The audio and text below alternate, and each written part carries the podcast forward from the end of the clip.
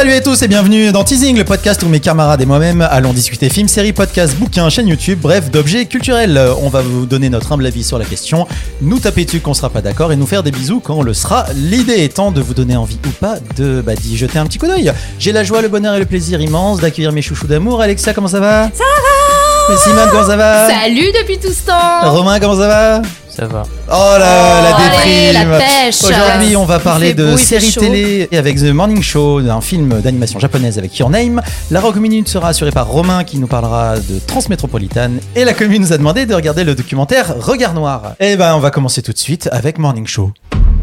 Bonjour à tous. Ce matin, je dois vous annoncer une nouvelle à la fois triste et troublante, bien que j'ignore encore le détail des faits qui lui sont reprochés. Écoutez-la, elle me condamne d'avance. Mon collègue Mitch Kessler, avec qui j'ai présenté cette émission pendant 15 ans, a été renvoyé aujourd'hui. Ouh, ça a l'air de faire mal. Euh, Le Morning Show, le Morning Show est une série américaine euh, qui est sortie en 2021 sur Apple TV, qui a été créée par Michael Ellenberg et Kerry, euh, alors Kerry Erin, Erin, je ne sais pas, désolé. Ça commence Et euh, dans laquelle on trouve entre autres évidemment Jennifer, euh, Aniston, euh, Reese Witherspoon et Steve Carell. The Morning Show raconte l'histoire d'Alex Levy et de Mitch Kissler, qui sont les présentateurs de The Morning Show, l'émission matinale la plus populaire des États-Unis. Mais lorsque Mitch est licencié suite à des accusations de harcèlement sexuel, Alex doit gérer les répercussions du scandale dont elle ignorait tout. Pire encore, elle découvre que les dirigeants du service information de la chaîne cherchent à la remplacer. Les amis, je vais être complètement euh, honnête avec vous, je n'ai pas regardé The Morning Show. j'ai honte, j'ai honte, j'ai honte, c'est pardon, excusez-moi. Ouais, je sais, c'est la première fois qu'il y a un, Oh mauvais, un honte. mauvais élève. Je suis désolé, j'ai pas eu le temps. Et donc, c'est Simone qui va être la première à nous en parler. Qu'est-ce que t'en as pensé, ma Simonette? Ben, moi, j'ai littéralement adoré cette série. Elle est méconnue euh, du grand public et pourtant, je trouve que le casting est absolument remarquable. On, re- on découvre donc Jennifer Aniston et Steve Carell qui sortent complètement des rôles euh, dans lesquels on a l'habitude de, les voir, c'est-à-dire des comédies généralement. Euh, Là, ils sont dans des rôles euh, vraiment très sérieux, pas facile non plus à porter à l'écran puisque Steve Carell, il interprète quand même un journaliste qui est euh, pointé du doigt euh, en tant que harceleur, prédateur sexuel dans le milieu des médias. faut savoir que la série, elle se passe du coup dans une matinale aux USA. Ça n'existe pas en France des grosses euh, matinales euh, qui ont des énormes enjeux et politiques et publicitaires sur des, des chaînes qui sont diffusées, je sais pas si c'est de 7h à 8h Ouais. du matin ou de 8h à 9h du matin. Et ça, c'est quelque chose qui est hyper important aux États-Unis et de voir tout l'envers du décor avec, euh, bah, déjà, on a donc l'excellente, c'est ce que j'avais noté, euh, une bonne satire sur, euh, bah, sur les médias américains, les médias tout court aussi. Et qu'est-ce qui se passe derrière justement cette grosse chaîne de télévision? C'est hyper bien filmé, hyper bien réalisé. Et pour une fois, moi, il m'a beaucoup questionné. Où c'est vrai que ces derniers temps, il y a eu énormément de scandales. Bah, ça fait quand même depuis le mouvement hashtag #MeToo où on, pointe beaucoup les, hommes et remis dans les dans les débats les questions du consentement, etc. En fait, on creuse de chaque côté des personnages euh, leur point de vue, leur histoire, etc. Et moi, je trouve ça hyper intéressant de voir tout ça. Moi, j'ai vraiment adoré. euh, c'est une série que j'ai dévorée en 10 épisodes. Je recommande vivement de regarder. euh, Mon Romain, qu'est-ce que t'as pensé de The Morning Show? Bah, c'était un peu comme César, c'est-à-dire qu'en fait, je ne m'attendais à rien et, euh, et j'ai tout vu, quoi, tu vois. Et t'as kiffé ça Non, en fait, c'était vraiment le truc, c'est que, euh, donc pour revenir, c'est quand même, je crois que c'était vraiment la série phare d'Apple quand ils ont lancé euh, Apple TV. C'est vraiment ce que c'est, ce que savent faire de mieux les Américains. C'est-à-dire qu'en fait, c'est comment dépeindre la société américaine dans une fiction. Euh, ils font un truc qui est ouf, c'est un- l'affaire hashtag MeToo, ça tombe en 2017, ils tournent ça en 2018. Enfin, dire le traitement en fait de la, la digestion en fait de l'information, de comment on le traitait et tout. Moi, je, je- et c'est ça aussi qui sont forts. C'est comme ça qu'ils ont réussi à créer l'histoire de l'Amérique par rapport au monde. C'est-à-dire qu'en fait, c'est de recréer sans cesse l'histoire par rapport à eux. Ils créent leur, leur propre mythologie. Ils recréent leur propre mythologie, mais en, en un temps record. Bah quoi, oui, et- nous, on aura les premiers films hashtag MeToo en 2047, je pense, un truc comme ça. Ouais, bah ça dépend de Catherine Deneuve, ça dépend à heure, ça dépend à quelle Allez, date, euh, 40 45. 45, ouais. Au moins, ce sera bien, ce sera chiffre Ouais. rond. Et tu vois, en fait, que sur, sur Apple, ils sont partis chercher quand même des gros pontes. C'est-à-dire qu'en fait, euh, donc tu parlais de Kerry Erin, qui est la productrice principale et créatrice de la série, qui a fait Friday Night Lights, qui était un peu aussi une, Pas dégueulasse du tout. qui est pas dégueu, mais qui était aussi pareil sur la suite américaine, euh, au niveau du lycée, sur le football américain. Euh, la réalisatrice principale, c'est quand même Mimi Leder, qui est euh, une des réalisatrices de Urgence, euh, donc euh, dans les pontes, qui a fait aussi réalisatrice de, de Leftovers. Ils sont vraiment allés chercher en fait vraiment du, du lourd. en- et euh, la vraie force aussi, c'est que euh, Jennifer Aniston et Reese Witherspoon sont productrices exécutives de la série. C'est-à-dire qu'en fait, il y a, elles, ont impli- elles sont impliquées dans la production et ça se sent réellement. C'est-à-dire que tout d'un coup, on a vraiment une série avec plein de personnages, tout est articulé. Mais tout a du sens. Euh, même le, on parlait tant du casting avec Simone, mais en fait le, le casting est dingue. Que vraiment en fait là, pour moi, le choix de Steve Carell dans la personne qui est accusée de harcèlement, c'est du génie parce que tout d'un coup, on, on sait qu'en fait on va utiliser ce personnage masculin et qu'on va lui donner une sorte certaine sympathie en fait qui va avec la comédie et que Steve, euh, qu'a Steve Carell et cette bonhomie qu'il a naturelle et de la confronter en fait euh, au harcèlement. Parce que c'est parce que c'est le cas dans la vraie vie en fait. C'est comme ça que ça fonctionne. Et donc voilà c'est une série qui questionne c'est une série qui va pousser les limites. Elle va beaucoup plus loin que le hashtag MeToo. Ce n'est pas c'est juste un concept de base mais ça va beaucoup plus loin que ça. La, la- la- en fait le point central de cette série c'est vraiment deux mondes qui vont se confronter entre l'ancienne garde qui veut essayer de garder l'argent qui reprend de la richesse et la nouvelle garde la nouvelle garde qui est présentée par Reese Witherspoon qui veut la vérité et en fait ça le truc c'est que tous les personnages Sont importants. sont importants. Et t'as un perso t'as un, t'as un couple qui est créé entre une, euh, une jeunette, euh, bah, en fait, qui va s'amouracher du mec qui fait la météo et qui a pratiquement 15 ans ou 20 ans de plus qu'elle, quoi. Et donc, en fait, ils sont confrontés au hashtag MeToo parce qu'en fait, ils s'aiment, mais ils se posent des questions, savoir si, en fait, Est-ce que ça va être accepté Voilà. ou quoi Hmm. ouais. Et, et cette balance-là, elle est trop bien parce qu'en fait, tout d'un coup, c'est-à-dire que tout d'un coup, ça, ça touche tout le monde. Et c'est ça qui est intelligent de cette série. Donc, Morning Show, série très américaine, mais qui, voilà. très bien. Mais très bien. Franchement, j'ai j'ai adoré. et Je je vais pas tout répéter ce que tu as dit parce que je, je suis d'accord euh, dans les grandes lignes avec toi. Le casting est magistral. Je trouve que c'est parfaitement euh, scénarisé. La série, elle est militante. Évidemment, elle est en pleine ère Me Me Too. Euh, ça m'a réconcilié quand même avec Jennifer Aniston parce que moi, je, je J'étais pas forcément fan de cette actrice. Là, je l'ai trouvée excellente, d'une justesse incroyable.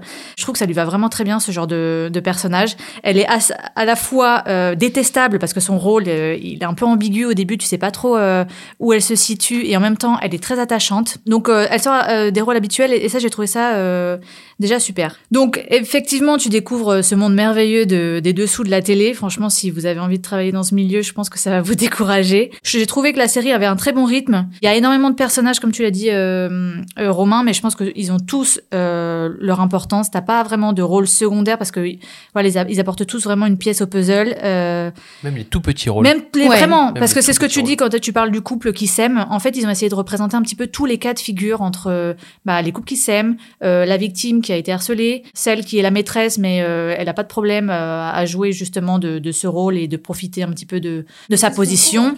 Et dans cette série, le doute plane. En fait, ça qui est dès le début, en fait, tu, tu demandes s'il est coupable. T'as l'impression que oui, puisque bon, il apparemment, il y a eu quand même plusieurs agressions qui ont été dénonc- dénoncées. Mais en fait, tu te demandes jusqu'à quel point, qui savait, qui a été victime. Tout est un peu sous- sous-entendu. euh, T'as les infos un peu au compte-goutte, un peu comme le personnage de Reese Witherspoon. Donc c'est ça qui est aussi très intéressant, c'est que plus la série avance, plus les, épisodes passent, plus tu, tu commences à te faire un peu ton idée, puis finalement tu te rends compte que tout le monde sait plus ou moins des choses, mais effectivement tout le monde a peur de perdre sa place. Donc ça, ça, pointe bien du doigt la culture du su- silence, le fameux boys club, euh, les femmes qui en font parfois partie et qui sont prêtes à tout pour garder, garder cette place avantageuse. Mais ça parle aussi de certaines femmes qui acceptent bah, parfois l'inacceptable parce que c'est le seul moyen pour elles de briser ce fameux plafond de verre. En fait, que tu te rends compte que cette série, ça, ça t'interroge sur euh, ta propre intégrité. Moi, si ça m'était arrivé, si mon, mon collègue de plus de 15 ans était accusé d'agression sexuelle, comment j'aurais réagi? Est-ce que je l'aurais soutenu Est-ce que j'en aurais parlé avant? Est-ce que je l'aurais vu Est-ce que j'aurais bien voulu le voir déjà? Donc, t'as ce truc où les, ces gens, les gens aussi se mentent aussi beaucoup à eux-mêmes. La fin est un peu attendue selon moi, je, je m'y attendais, mais euh, je l'ai trouvé ça super émouvant. Alors moi j'ai pleuré à chaudes larmes. On est d'accord que c'est un oui Parce que là, je vois. ah c'est un oui, tcha tcha tcha, on est Non. tous d'accord, c'est incroyable. Le vrai truc maintenant, moi, ce qui m'intéresse, c'est juste que comme on l'a bien vendu, peut-être même survendu, comment Clément va trouver ça, et vous le saurez ça au prochain épisode. Ah, le bâtard Oh, c'est pas Allez. vrai. Ah là là, bah, Il y aura écoute, une bah, série supplémentaire à regarder pour le prochain enregistrement. Ah bah pour le prochain enregistrement, on met que des longs, que des films comme ça, ça donc prend pas là, trop de là temps. je vais vraiment écouter le montage de cette émission, savoir s'il a bien monté ce passage. Je vais enlever ça. tu fais ce que tu veux. Ah va, ouais. donc, euh, bah, donc mon avis ne compte pas, mais en tout cas, euh, ça a l'air d'être très bien, The Morning Show. Euh, Ah, c'est bien, donc ouais, on vous c'est bien. conseille. Donc allez, euh, abonnez-vous à Apple, même si ça me fait mal de dire ça, pour voir ça. Et puis dé- dé- désabonnez-vous tout de suite après. Très Simone veut bien prêter ses codes apparemment. Oui, je peux prêter mes codes si vous voulez. Non, mais je ne ferai jamais l'apologie du piratage. Donc, je vous dis, ah, abonnez-vous à, Apple, même si. Je, crois que tu as 7 jours gratuits. Ah, mais voilà, bah faites ça, c'est très bien. Voilà, donc si tu veux regarder au moins le premier épisode ou voir les deux premiers. Non, mais je dirais, je, je regarde le premier et le dernier, comme ça, je dirais, ah ouais, la fin non, bien. le le début est bien, la fin est bien, au milieu, c'est pas mal. Voilà. Ça marche. Eh ben, écoutez, donc c'est The Morning Show, c'est très très bien. Et on va enchaîner avec un long métrage d'animation japonais qui s'appelle Your Name. Mais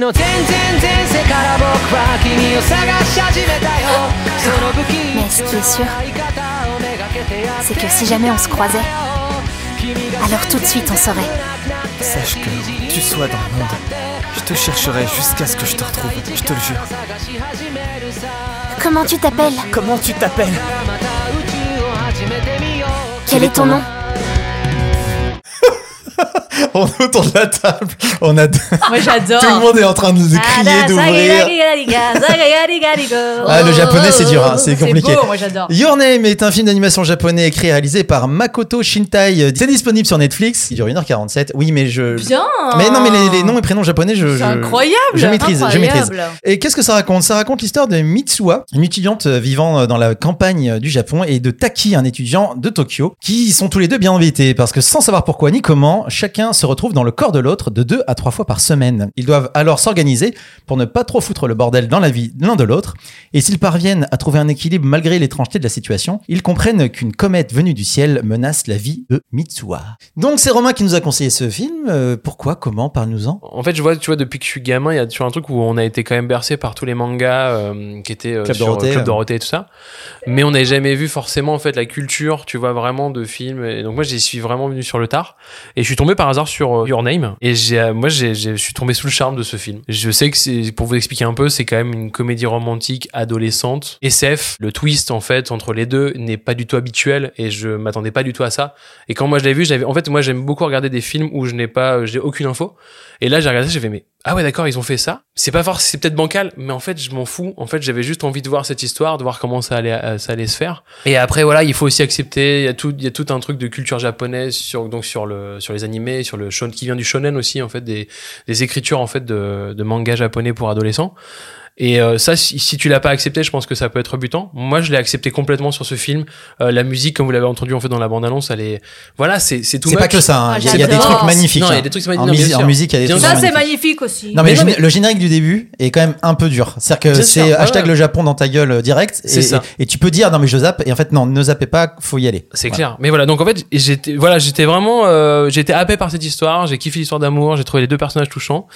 Et ce qui va vraiment au-dessus de tout, c'est juste que c'est magnifique, vraiment. Ouais. C'est-à-dire qu'en fait, les couleurs, euh, la vraie différence entre Tokyo et la partie rurale, c'est juste mais à tomber. Il y a des plans de mise en scène qui sont dingues et des idées mais qui sont mais juste, euh, enfin, je sais pas, il y a Oh là plein là, de choses qui sont Romain, vraiment qu'est-ce qui nous arrive Bah, je On sais. commence à aimer Vous les êtes mêmes d'accord, choses. vous êtes d'accord. Moi, je crois là que Romain, il est amoureux. Donc, euh, donc voilà, non, non, moi je, je le conseille vraiment parce que je trouve que c'est et puis c'est une belle entrée en matière si on n'a jamais vu d'animé et je trouve que c'est aussi une version plus moderne et plus réaliste que ce, fait, Mia- que, ce que fait Miyaz- Miyazaki. Euh, même s'il y avait, alors je sais plus comment s'appelle son compère qu'il avait dans chez Ghibli, tu sais, qui, était- avait fait le tombeau des lucioles, Oui. qui était sur ce truc-là un Qui peu était plus très réaliste. réaliste. ouais. Qui était très réaliste, et ben en fait on se retrouve un peu là-dedans. C'est beaucoup plus léger que le tombeau des lucioles, parce que je pense que tu ne Ah peux oui. pas être beaucoup plus euh, Dur voilà, et lourd que le ouais, tombeau dur des et lourd. lucioles. Donc là c'est très léger et vraiment je, en termes d'animation, euh, j'ai rarement vu un truc aussi beau quoi. Voilà. D'accord. Alexia, euh, charmé ou pas charmé Ah, moi, tout pareil que Romain. Non, arrêtez d'être d'accord. Oh. Twinny Twinny BFF. Franchement, alors moi, j'ai pas du tout l'habitude de, de, de regarder des, hum, des animes comme ça. Euh, donc, évidemment, j'avais un a priori. Euh, je me suis dit, bon, je suis pas sûre de, de kiffer trop. Et en fait, j'ai trouvé ça magnifique. Effectivement, c'est vraiment très, très beau. Les couleurs sont incroyables. Le traité, il est très élégant. Surtout les flashbacks de fin, j'ai trouvé ça euh, incroyable. J'ai trouvé que c'est une, une très jolie fable, euh, donc qui fait le parallèle entre ruralité et urbanisme.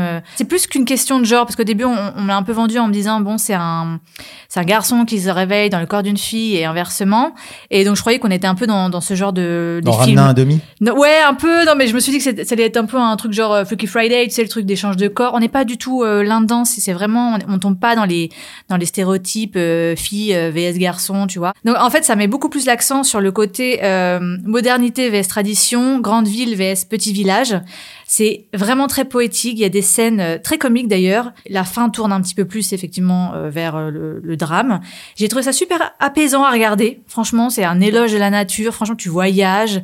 Euh, moi qui connais pas du tout euh, le, le Japon, j'ai appris plein de choses. C'est une belle mise en valeur des traditions, donc comme euh, la fabrication du saké des dieux. Alors voilà, j'ai j'ai Qui est un peu dégueulasse, mais ça existe. Ouais, j'ai découvert. Franchement, c'est c'est hyper intéressant. L'histoire des, des fils Musubi, là. Franchement, c'est c'est super beau pour une né- néophyte comme moi. J'ai appris plein de trucs.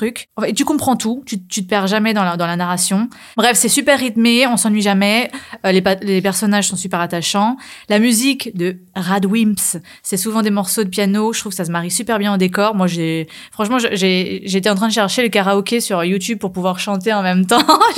En japonais, ça va être C'est compliqué. pas vrai. ah, franchement, c'est une belle surprise. Je, je vous le conseille vivement. J'ai pas forcément le même avis que, que vous. Ça veut pas dire que j'ai pas aimé. Je suis vraiment euh, pas du tout déçue d'avoir regardé ce, ce dessin animé japonais. Alors il faut quand même partir euh, de la base où je culture japonaise, j'ai vraiment zéro référence, mais euh, c'était très beau. Visuellement parlant, en fait, ça m'a, j'ai été envoûtée. Le générique de début m'a vraiment emballé. Je sais pas, j'ai vu le générique, je me suis dit ah ça va trop me plaire, génial. Et je ne sais pas pourquoi, en fait, j'ai trouvé que c'était quand même un chouïa trop long. Euh, je me suis quand même endormie en fait en plein milieu du. Bon, bah, ça Ouais, je suis désolée, mais je me suis endormie en fait à la moitié. Et il y a, il y a certains moments qui m'ont dérangé. La musique, donc autant le générique m'a emballé et autant je trouve qu'il y a trop de musique. Même des fois dans des échanges de normaux, je me dis mais pourquoi il y a toujours une musique de fond qui ah qui est un peu moi je suis un petit peu misophone mais je la sentais euh, j'avais pas envie que cette musique soit là là à bourdonner dans mes oreilles euh, euh, alors que je enfin je trouve que la musique n'avait pas lieu d'être à certains moments. Et peut-être que j'ai fait une très très grosse erreur et je me suis posé cette question. C'est que je ne savais pas si je devais regarder ça en anglais en français en japonais et je l'ai mis en français. Et je pense que ça dénature énormément la chose. Et c'est quand je l'ai fini où Alexia tu m'as dit mais mince t'aurais dû le regarder en japonais. Et là je me suis dit mince je suis peut-être passée à côté de quelque chose.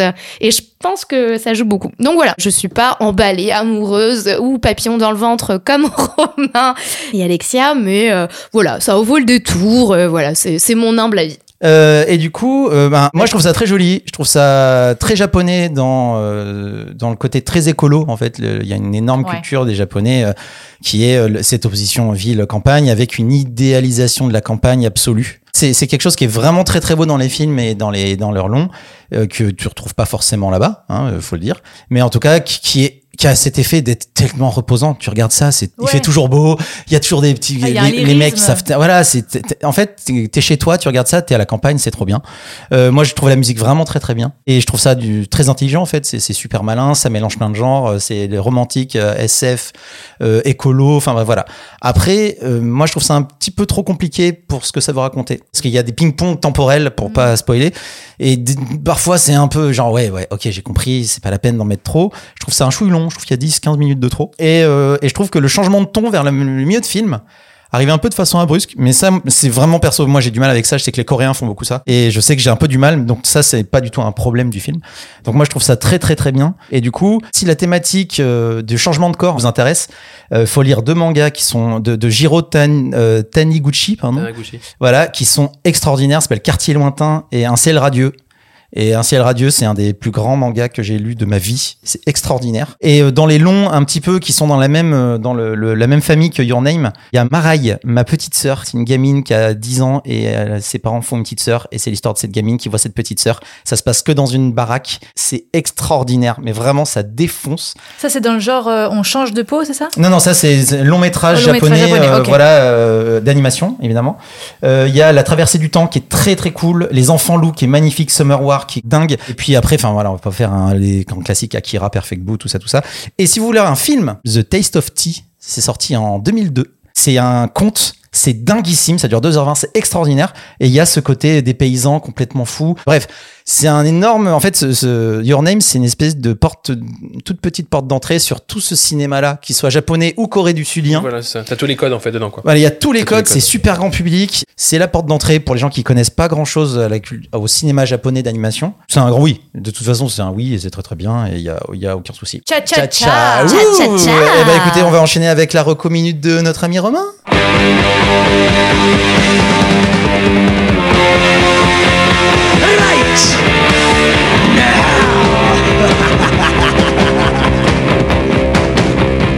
Et euh, une jolie chanson d'anarchiste, c'est très très Ah bien. oui, Mais pourquoi? Parce qu'on va parler d'un anarchiste. Et c'est un, c'est un comic books. Non, comment on appelle ça? C'est un ro- comic. Un comics euh, qui s'appelle Transmétropolitane. Et Romain, qu'est-ce que tu dois? Pourquoi nous en parler? Je me suis mis aux comics il y a, une, il y a à peu près une dizaine d'années. Et euh, quand tu commences à un peu à faire les comics, tu tapes toujours un peu les super Les grands classiques, les grands classiques et tout. Et euh, tu te Tintin, retrouves... Milou, tout ça. Tintin, bah, si, non, mais Tintin, bah, Tintin, t'as rien compris. Et donc, tu, tu tapes toujours sur pas mal de temps les, les, les super-héros, et en fait, tu te rends compte que les auteurs et les dessinateurs en fait de comics font autre chose à côté. Et c'est le cas de Warren Ellis en fait qui est le, le, le- donc le scénariste de cette BD qui faisait pas mal de comics euh, sur euh, il a fait des Superman, il a fait des Batman et tout.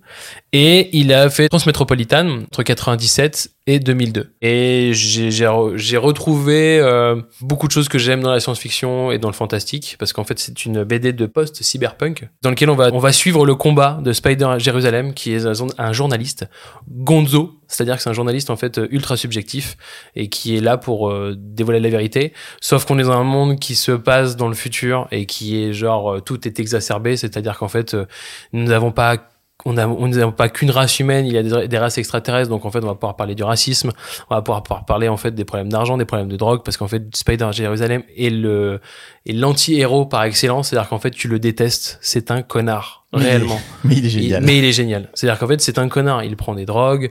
euh, il est des fois limite avec les femmes. Il respecte rien. Il respecte rien. Ouais, bah, c'est pour moi, ça. Voilà. Oui, mais, Mais mais tout le temps pour une juste cause. C'est Tout ça à qui est fait. génial. et donc voilà, et on, on va l'accompagner. Donc euh, là, ils ont ressorti euh, les, ils ont fait cinq bouquins. C'est-à-dire qu'en fait, ils ont sorti un bouquin par année en fait de diffusion. La première année est une série de nouvelles. Donc c'est vraiment à chaque fois une petite histoire par comics. Et, euh, et en fait, à partir de la deuxième année, ils ont vraiment tiré en fait sur de la politique. Et donc, il va aller vraiment euh, critiquer l'élection, le combat entre deux membres de partis politiques différents qui vont être présidents, qui s'appellent La Bête et le Sourire. Et ça va laisser place à des moments jouissifs de euh, de critique dans lesquels en fait tu vas retrouver toute la critique sociale moderne. Tu vas le retrouver dans cette BD. Et voilà. Et en fait, moi, pour moi, Transmétropolitan, c'est une BD que j'aurais voulu avoir à l'âge de de 16-17 ans pour, euh, tu vois, euh, je dirais pas plus kiffer parce qu'en fait, c'est pas lié sur, euh, je sais pas, il y avait plein de choses politiques que j'aurais voulu comprendre peut-être avant et que j'ai retrouvé à l'intérieur. Je vous la conseille vivement, quoi. Donc, euh, si vous aimez la- la- le fantastique, la science-fiction, euh, Après, euh, c'est violent. Euh, voilà, faut prévenir les gens. Ouais, c'est violent. c'est- violent. Mais violent Oui, de ça a partout. l'air hein. déjà dans le- C'est le violent dessin. dans les dans les pensées, dans les dans les dessins. Il y a, il y a des. il y a- Mais en même temps, c'est toujours drôle. Ouais. Et, et il y a, moi, je trouve, alors je me permets parce que je les ai lus et que je, je- je trouve ça extraordinaire. Tu sens l'auteur derrière. Et, j'ai- et c'est assez rare, mine de rien, d'être, euh, tu vois, de- autant de partager les idées de- d'un auteur qui a- que tu, dont tu lis les trucs. Et tu dis, Ah, j'aimerais tellement pouvoir avoir cette capacité à, à dire ça. Parce que ce mec-là, avec ce personnage-là, il fait ressortir tout son côté punk et il dit fuck en fait. Et il dit euh, merde à toute une partie d'un système pourri euh, qui est le nôtre hein, voilà. Là juste il a mis des dessins dessus il a un tout petit peu poussé les curseurs et c'est génial. C'est génialissime. En plus les dessins sont trop bien c'est il y a plein d'idées c'est trop cool. Bah, le but c'est juste de vous donner envie de lire parce qu'en fait on va pas pouvoir résumer l'histoire parce Ouais, qu'elle non, est c'est très longue et c'est compliqué. Mais c'est euh, voilà c'est c'est une série de, de comics très jouissive euh, qui sort vraiment en fait du super héros un peu classique. Ah, oui. on est dans l'anti-héros. Et euh, ouais tu sens le côté punk en fait de Warren Ellis euh, et il a aussi écrit des livres. Euh, il a écrit euh, des polars. Donc je vous conseille Gun Machine et les artères souterraines. Voilà qui sont juste des polars pour le coup très classiques. Euh, enfin plus classiques entre guillemets mais toujours avec des salopards Bah écoutez, c'est Transmétropolitan, c'est Vertigo qui l'a, c'est du, c'est des beaux, des beaux ouvrages comme on dit. Euh, ça coûte pas très cher, donc euh, allez-y achetez, c'est trop trop bien. Euh, laissez réveiller euh, votre âme de punk. mangez-en Et on va finir avec la reco de la commu qui nous a demandé de regarder Regard Noir. Quand j'ai passé le concours de, de dernière année du conservatoire, en fait, j'ai eu un second prix d'interprétation. Alors, Au début, j'étais très contente. Et le directeur m'a dit, euh, comme ça, euh, à l'oreille, il m'a dit, tu méritais un premier prix, mais le fait que tu sois noir, on sait que tu ne vas pas faire de carrière, donc on ne t'a pas donné le premier prix. Et j'avais 17 ans. Regard Noir est un documentaire réalisé par Aïssa Maïga et Isabelle Semioni, sorti en 2021 sur Canal+. Regard Noir suit la comédienne Aïssa Maïga qui, entre la France, le Brésil et les États-Unis, explore la condition des Noirs et particulièrement des femmes noires dans l'industrie du cinéma. Le film donne la parole à des comédiennes, des scénaristes, des showrunneuses, des artistes, des productrices, des directrices de casting, afin de comprendre pourquoi, en 2021, les Noirs sont toujours aussi sous-représentés dans l'industrie du cinéma. C'est euh, Alexia qui va nous introduire, titre, euh, à ce documentaire, dis-nous. J'ai adoré. Bon, effectivement, moi, la question de la diversité, c'est, ça me tient à cœur. On a compris ça là-dessus. Ah bon? On a le point diversité à non, chaque mais épisode. franchement, c'est hyper pédagogue. J'ai trouvé ça très complet. Euh, le ton est, est bon parce que t'as quand même beaucoup d'humour. Ma- malgré euh, malgré le thème.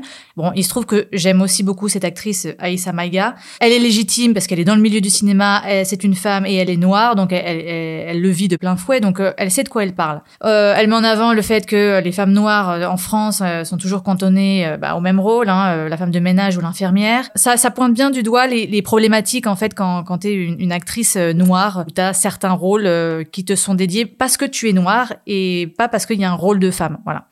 Elle fait des avec d'autres pays, donc c'est assez intéressant. Elle parle des États-Unis. Elles ont, elles ont au moins une Oprah ou une Beyoncé comme modèle. Nous, nos, nos- nos jeunes filles noires en France, elles, elles ont moins ce, ce genre de, de modèle.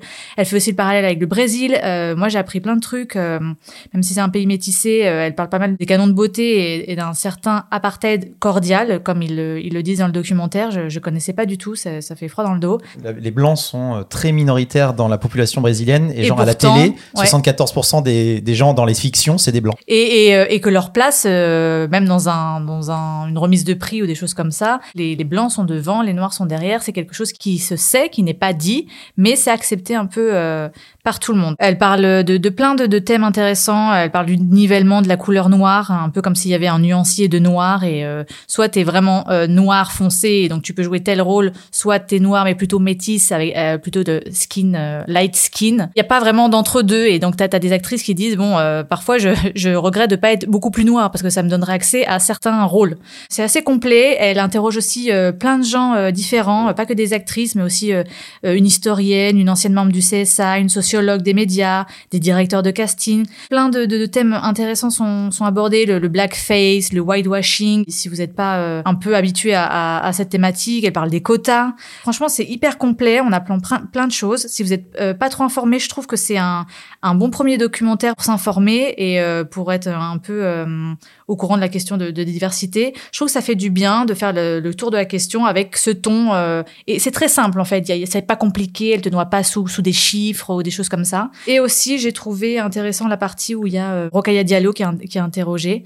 D'ailleurs, elle a un podcast avec Grace Lee qui s'appelle Kif Taras. Si vous êtes intéressé par la thématique de la femme racisée, je, je vous invite vraiment à, à découvrir ce podcast parce qu'il est très complet et euh, vous allez en apprendre énormément.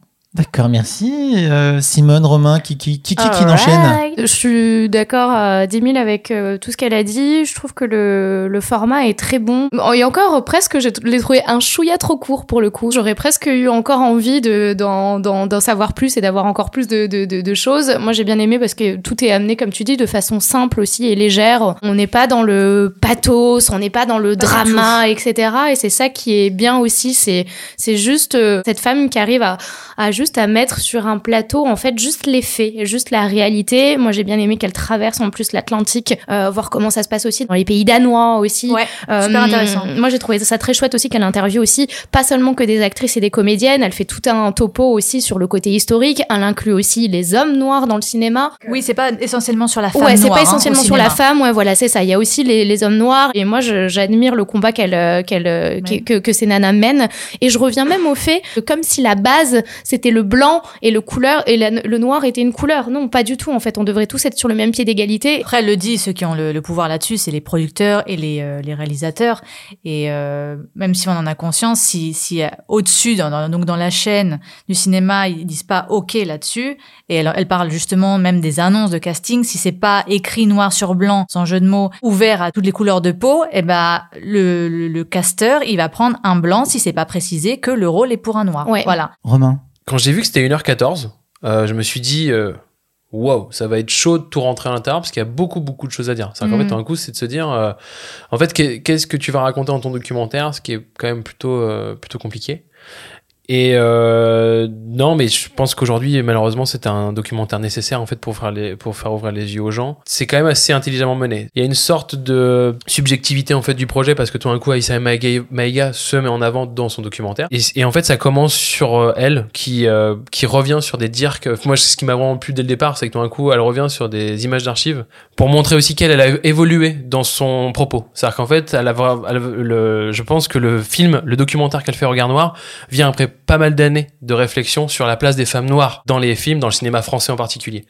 Et elle va commencer donc sur sa part, elle, c'est-à-dire qu'elle va être focus sur sa son travail de comédienne pour après reculer, reculer, reculer au fur et à mesure. Et comme tu disais, en fait, de ne pas parler que des femmes noires au cinéma français. Et en fait, ça, on t'apprend plein de choses et en même temps, on arrive à amener pas mal de gens à l'intérieur et de pas rester focus ça restera de toute façon communautaire parce que c'est euh, c'est le but du documentaire, c'est de dire en fait on va parler en fait là de la plantation des noirs en fait au cinéma, Mhm. euh, que ce soit en plus là pour le coup aux États-Unis, en France, euh, n'importe où dans le monde entier. Et malheureusement, c'est ce qu'on demande aujourd'hui les producteurs en fait de documentaires, c'est ce qu'ils demandent, c'est-à-dire qu'en fait ils veulent qu'on soit plus précis parce qu'en fait pour les ventes des projets on y arrive. Donc Faut vendre, euh, faut fixe, euh, viser le public. Quoi. Il faut viser le public et même au-delà de ça, c'est qu'en fait, si on te demande en fait de- de- d'incarner, c'est-à-dire qu'en fait, le, pour moi, en fait, la modernité ou ce que fait Regard Noir, c'est euh, l'incarnation d'Aïssa Maïga, c'est ce qu'on demande dans le documentaire. On demande en fait à jouer sur les émotions, on demande à incarner en fait vraiment Mmh. Moi j'ai un euh, problème la avec personne. ça. Ouais, je sais, mais sauf que vraiment, c'est une de- c'est une demande. Ah non, mais je, principale. je, je sais. sais- je elle le fait très bien. hein. et elle le fait très bien. Et en fait, même quand on parlait des États-Unis, il y avait un- en fait, on dit qu'il y a un pas en plus parce que tous les, les, les comédiens noirs français pensent qu'ils vont mieux réussir aux États-Unis, c'est ce qui est dit dans le documentaire. Mais en fait, quand on va fouiller un peu, c'est qu'il y a toujours le même problème de toute façon. Mm. Et ce qui explique en fait Regard Noir, c'est que tout est ancré. Et je crois que la meilleure chose que je trouve dans le docu, c'est qu'en tout début de documentaire, elle va voir le directeur de prod du Oui. film et qu'elle dit mais euh, il n'y a pas de technicien noir ou pas? Et le mec il dit mais c'est pas qu'en fait j'en ai pas c'est qu'en fait tout d'un coup il y en a pas qui viennent me voir c'est qu'en fait le problème il est pas il est pas là en fait. Dire que tout d'un coup ce qui est intéressant c'est qu'Aïssa Maga pointe du doigt sur le fait que le problème il est pas là. Il est au dessus Bien sûr. il est en fait dans il est dans, dans il est à l'école il est dans la pensée des gens il est là. Et c'est là où j'ai trouvé c'est là où j'ai trouvé le documentaire intelligent c'était tout d'un coup de vraiment dire que c'est ancré dans notre société. Moi je pense que c'est nécessaire et, euh, et je trouve que la parole des femmes dans ce dans ce dans ce documentaire est, est hyper pertinente Ouais, moi j'aurais juste aimé en avoir une demi-heure de plus, en fait. Vraiment, Ouais, hein, ouais, c'est- Ah je bah trouve oui, ça on est trop tous court. pareils là-dessus, ouais. Je trouve ça, je trouve ça, euh, les propos sont très forts. Euh, Aïssa Maïga, bon voilà, il y a même pas, pas- elle est trop bien. Euh, J'aime beaucoup moi la légèreté par rapport au- à la, la gravité du sujet. Ça c'est super cool. Et c'est et tu sens c'est jamais victimaire quoi. Non. Et ça c'est vraiment vraiment tellement agréable. C'est jamais il y a personne qui pleure et c'est des gens qui ont tout le temps un combat euh, progressiste euh, de baston. Genre mais non mais euh, de toute façon on, on se bat, c'est chiant mais on va y arriver quoi de toute Oui, façon. on tombe pas dans le pathos. Ah non, jamais. Et, puis ça vient surtout aussi de, tu sens qu'Aïssa Maïga et, et, la- et sa co-réalisatrice sont en mode, on va pas faire pleurer. C'est vraiment dans la même logique, euh, toute proportion gardée, parce que dans, dans Demain, euh, ce qui était sur l'écologie, où les mecs disaient, mais en, en fait, il y a des solutions, c'est cool. Là, c'est pas, il y a des solutions, c'est cool, c'est, il va falloir bastonner, mais on, on est sur le bon chemin et on sait ce qu'il faut faire. Voilà, parce que c'est, c'est plus que c'est encore compliqué. Mais quand ils vont voir le, le suédois et qui, et directeur de casting, il dit, mais nous, Le on a Danois. des co- le danois, pardon, il dit, Mm. mais nous, on a des, des quotas, ça marchera bien. Il n'y a pas de problème. Et il y a aucun Et y a problème. pas de problème. Et, et c'est drôle parce que le mec, en une phrase, il règle tout, quoi. Il dit non, mais oui, ça marche. Bah, et ça a l'air tellement simple, en fait. Bah ouais. Mais voilà, après, là, on arrive sur la, la politique. Après, moi, j'ai quelques petits problèmes. C'est-à-dire que ce que tu parlais d'incarner, donc c'est Aïssa Maïga qui incarne. Moi, j'ai un vrai problème avec ça. C'est-à-dire que il y a plein de moments où elle, elle- évidemment, on la voit à l'image, elle va interviewer les gens, c'est elle, évidemment. Et puis, il y a plein de moments où euh, ça fait vraiment, elle marche, elle marche, et puis on la filme au ralenti, et comme elle est magnifique, évidemment, bah, Ouais, c'est mais toujours c'est agréable. l'actrice euh, Ouais, qui se met en avant. Il y a un côté un peu euh, égo, tu vois, moi qui me Bah, dérange. personne euh, la met en avant, elle se met elle-même en avant. Personne, ne- elle, s'il y en a Mm. une qui est mise en avant, c'est elle. hein, je veux dire, voilà. Et, et c'est très bien. Mais voilà, moi j'ai un souci, c'est que elle est l'exemple qui marche. S'il y a des gens qui disent non, mais attends, je suis noir, on me caste jamais, et t'as toujours des gens qui vont dire mais si, regarde, il y a Issa Maïga. Ah, Oui, il y a Omar c'est- Sy. Voilà, il y a Omar Sy. Je dis mais euh, mec, c'est pas parce qu'il y a Ouais, un contre-exemple. Voilà. Mm. Et là, tu vois, c'est exactement ça, c'est qu'elle est partout tout le temps, et je me dis ce temps d'apparition à l'image, laisse-le à quelqu'un d'autre que je connais pas et qui va m'apprendre des trucs. Moi, j'ai un petit souci avec ça. après c'est la pas représentation de son combat hein. Bah, euh, qu'elle marche mais- devant la caméra en faisant des petits yeux de minode, ah, je suis pas certain. C'est- bah, ça, une Oh. que- pour moi, c'est plus une question de réalisation. Donc, en fait, après, tu vois, c'est voir quelle est la part, en fait, de, de la réal. Je pense que c'est euh, comment t'articules ton documentaire, en fait, autre que euh, le propos, parce que c'est ça qui est très compliqué. Et comme ils ont décidé de partir sur elle, bah, Ah en fait, non, mais- dit, voilà. mais je- je- je comprends. mais bien sûr, ouais. Je comprends, mais, Mais, ça euh, m'embête. parce Ok, que moi ça m'a pas dérangé. voilà, ça m'embête un peu. Et après, moi, j'ai quand même un, un petit souci. euh, Enfin, un souci, c'est un constat qui est quand même très triste, c'est que ben, quand t'es une femme et que t'es comédienne, faut avant tout être belle. Et euh, à part un contre-exemple qu'il y a Ouais, dans, dans big news, dans- Non, mais c'est subjectif. Il y a- c'est non, non, il que y a ce pas de- soit. bah, non, il y a- euh, Bah, les actrices sont Les belles. actrices, euh, toutes- toutes oui, les actrices c'est qu'il y a pour dans ça ce docu, que il y en a une- 45 ans, Il y en bah, a elles une qui est grosse et qui, euh, et qui dit d'ailleurs, moi, on me prend que pour des rôles de femmes de ménage et d'infirmières. Toutes les autres, elles sont sublimes.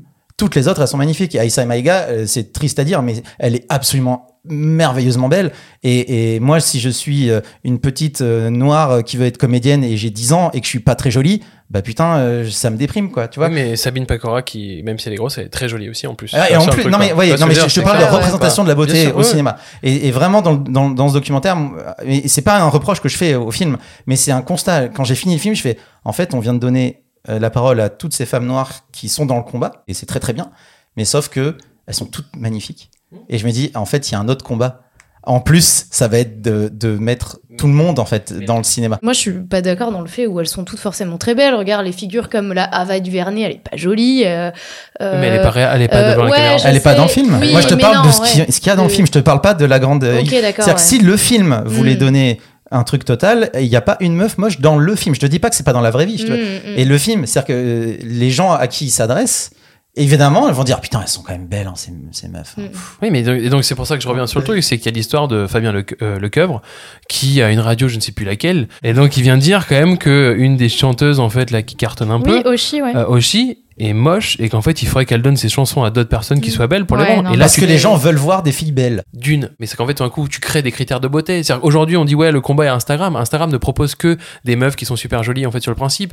Et il faudrait juste voir, en fait, si après, dans la prochaine génération, eh ben, en fait, on accepte et on arrête de, de, de, de divulguer, entre guillemets, des, des, des stéréotypes D'imposer, de ouais. femmes, d'imposer des stéréotypes de femmes et d'hommes, tu vois, par rapport Ah oui, à ça. non, mais, mais... C'est un autre combat, en fait, Ouais. Oui, non, mais, c'est pour Mais ça ouais. qu'en fait ça mérite un autre docu. Comme, Oui, il faut, oui. comme il faudrait un documentaire sur les minorités asiatiques, comme il faudrait un documentaire sur toutes les gays Ouais, au un cinéma. combat à En la fait, fois, Et, ouais, sur, c'est et- Non, non, et mais- mais sur, c'est les, oui, sur, sur gens Mais- pas beaux au cinéma. Les mais moches, surtout t'as raison en fait, là-dessus. ouais. c'est-à-dire que en gros, euh, ce genre de docu, moi, je- je- j'applaudis des deux mains parce que d'une main ça sert à rien. Il en faut, mais là, faudrait que ce soit la, la première d'une série de euh, 40 docus sur euh, comment sont traitées les minorités au Cinoche. En fait, c'est pour moi, je le mets en parallèle avec Morning Show. C'est qu'en fait, le Morning Show, euh, quand on parlait tout à l'heure en fait du harcèlement au travail ou euh, de, la, de la posture en fait des hommes de- d'abus de, pouvoir, ou Mhm. quand tu regardes Transmétropolitane, où en fait t'as vraiment ce truc de parler des abus de pouvoir parce que c'est de parler des, des politiciens, de parler de tout ça. Et ben on a plein, plein, plein, plein de de combats à venir quoi. Et c'en est un. Malheureusement, oui, c'est vrai que ça peut pas parler de tout, mais au moins ça parle d'un combat et ça en parle Et bien. ça en parle bien. Voilà. Ouais, donc, euh, donc Regard Noir, c'est très bien. Regardez-le. euh, c'est c'est sur Canal et c'est très bien.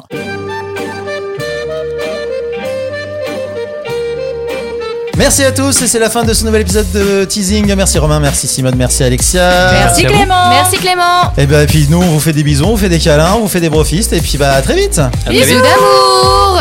T'as dit fist Teasing est un podcast produit par les ondes mécaniques. Vous pouvez nous retrouver sur toutes les plateformes de podcast de l'univers et n'hésitez pas à nous donner des bonnes notes et en parler autour de vous pour nous faire un peu de pub. Pour nous donner vos recommandations, nous laisser des messages ou nous faire des bisous, retrouvez-nous sur le compte Instagram des ondes mécaniques. Les ondes mécaniques. Les ondes mécaniques.